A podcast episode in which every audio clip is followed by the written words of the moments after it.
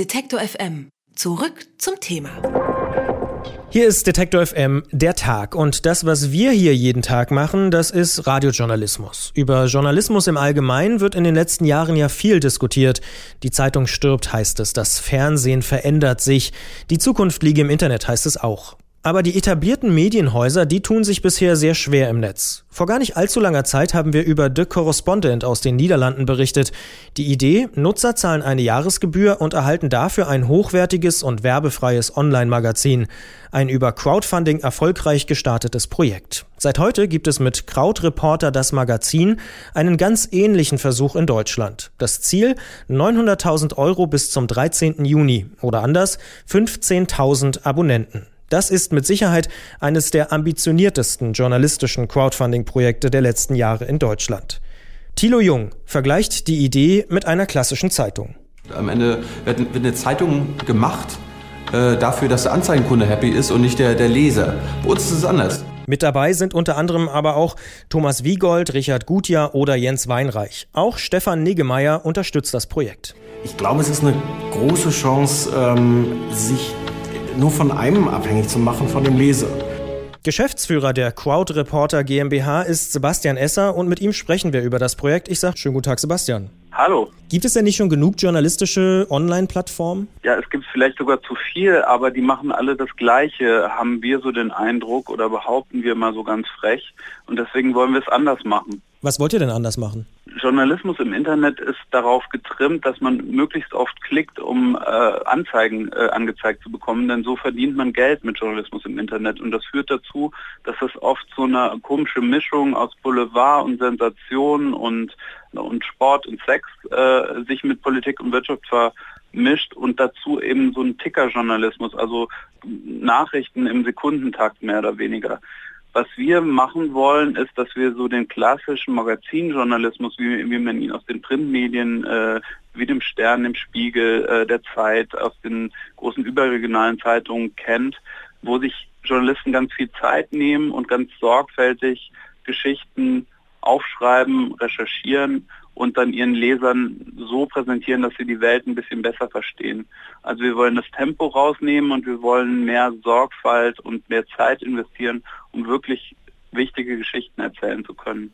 Und dazu brauchen wir aber ein anderes Geschäftsmodell. Wir wollen auf Werbung verzichten und wir bitten unsere Leser, wenn sie das auch wichtig finden, wenn sie das äh, auch gut finden, dass sie uns jetzt in dieser vier Wochen Crowdfunding-Phase unterstützen und ein Abo vorbestellen. Ist denn der Korrespondent da so ein bisschen so ein Vorbild für euch? Also es war auf jeden Fall sehr inspirierend zu sehen, wie die Kollegen in Amsterdam das hinbekommen haben. Ähm, und das war sicher auch noch mal ein Stück mutiger als wir, weil wir wissen ja jetzt schon, dass es geht und konnten uns da auch recht viel abschauen, haben die auch getroffen und besucht in Amsterdam. Aber ähm, wir sind doch nochmal ein ganz anderes Team und haben auch ein paar andere Ideen. Die Konzeptionen haben sich schon so unterschieden, dass wir nicht gesagt haben, wir machen das jetzt gemeinsam oder so.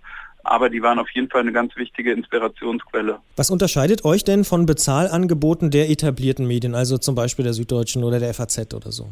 Naja, die Bezahlangebote dieser Medien sind äh, Printangebote. Und wenn sie digital zum Beispiel auf dem iPad angeboten werden, dann sind es eben so eine Art ja, ich will nicht sagen Abfallprodukt, aber sozusagen ein Nebenprodukt der Printausgabe. Und das hat eben Auswirkungen auf die Sorte Journalismus, die stattfindet. Also so wie wir heutzutage online im Internet kommunizieren, so findet das in diesen Medien nicht unbedingt statt.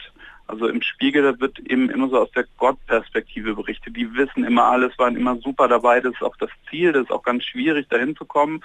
Aber das wollen wir gar nicht. Wir wollen sehr dialogorientiert sein. Wir wollen auch mal, wenn wir was nicht wissen, unsere Leser was fragen können.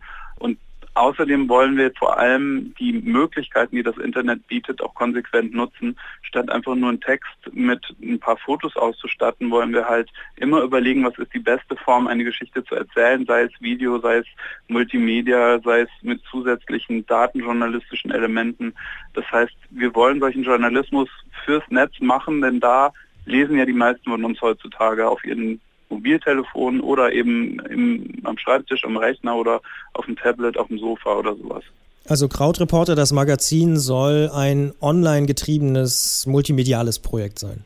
Ja, 100% digital. Also uns wird es nicht gedruckt geben, aber wir wollen so die klassischen journalistischen Traditionen mit in dieses neue Medium überführen. Das hat man ja gehört, ne? Also Zeitungen und Print ist da schon auch ein großes Vorbild, wenn nicht sogar das große Vorbild, oder? Vorbild weiß ich nicht, weil wir, wir sind ja alles recht erfahrene Journalisten. Wir arbeiten eh für Zeitungen und Magazine. Also das können wir schon. Wir wollen es jetzt aber mal anders machen und wir wollen es auf zeitgemäße Art und Weise machen. Ich betone das nur immer so, ähm, weil es, glaube ich, falsch wäre, wenn man, äh, wenn man den Eindruck gewinnt, wir wollten jetzt sozusagen es allen mal zeigen und behaupten, wir würden es besser machen. Ich glaube, wir wollen es anders machen. Gibt es denn schon Reaktionen der bisherigen Arbeitgeber von euch? Du meinst, dass wir gefeuert werden? Keine Ahnung, oder zumindest mal eine Frage, was macht ihr denn da im Netz? Ehrlich gesagt, wir haben heute Morgen angefangen und ich bin relativ viel äh, bei Twitter, Facebook und am Telefon unterwegs. Ich habe es noch nicht so richtig mitbekommen, aber es interessiert mich natürlich auch sehr. Wir haben auf jeden Fall sehr viel Interesse geweckt und äh, auch die Verlage gucken sich das natürlich sehr interessiert an, weil es für sie ja auch so eine Art Marktforschung äh, ist und, und die können da mal rausfinden, was denn so möglich ist mit Bezahlinhalten im Internet. Jetzt Aber das interessiert uns eigentlich weniger. Jetzt braucht ihr in den kommenden vier Wochen jeden Tag circa 500 neue zahlende Leser.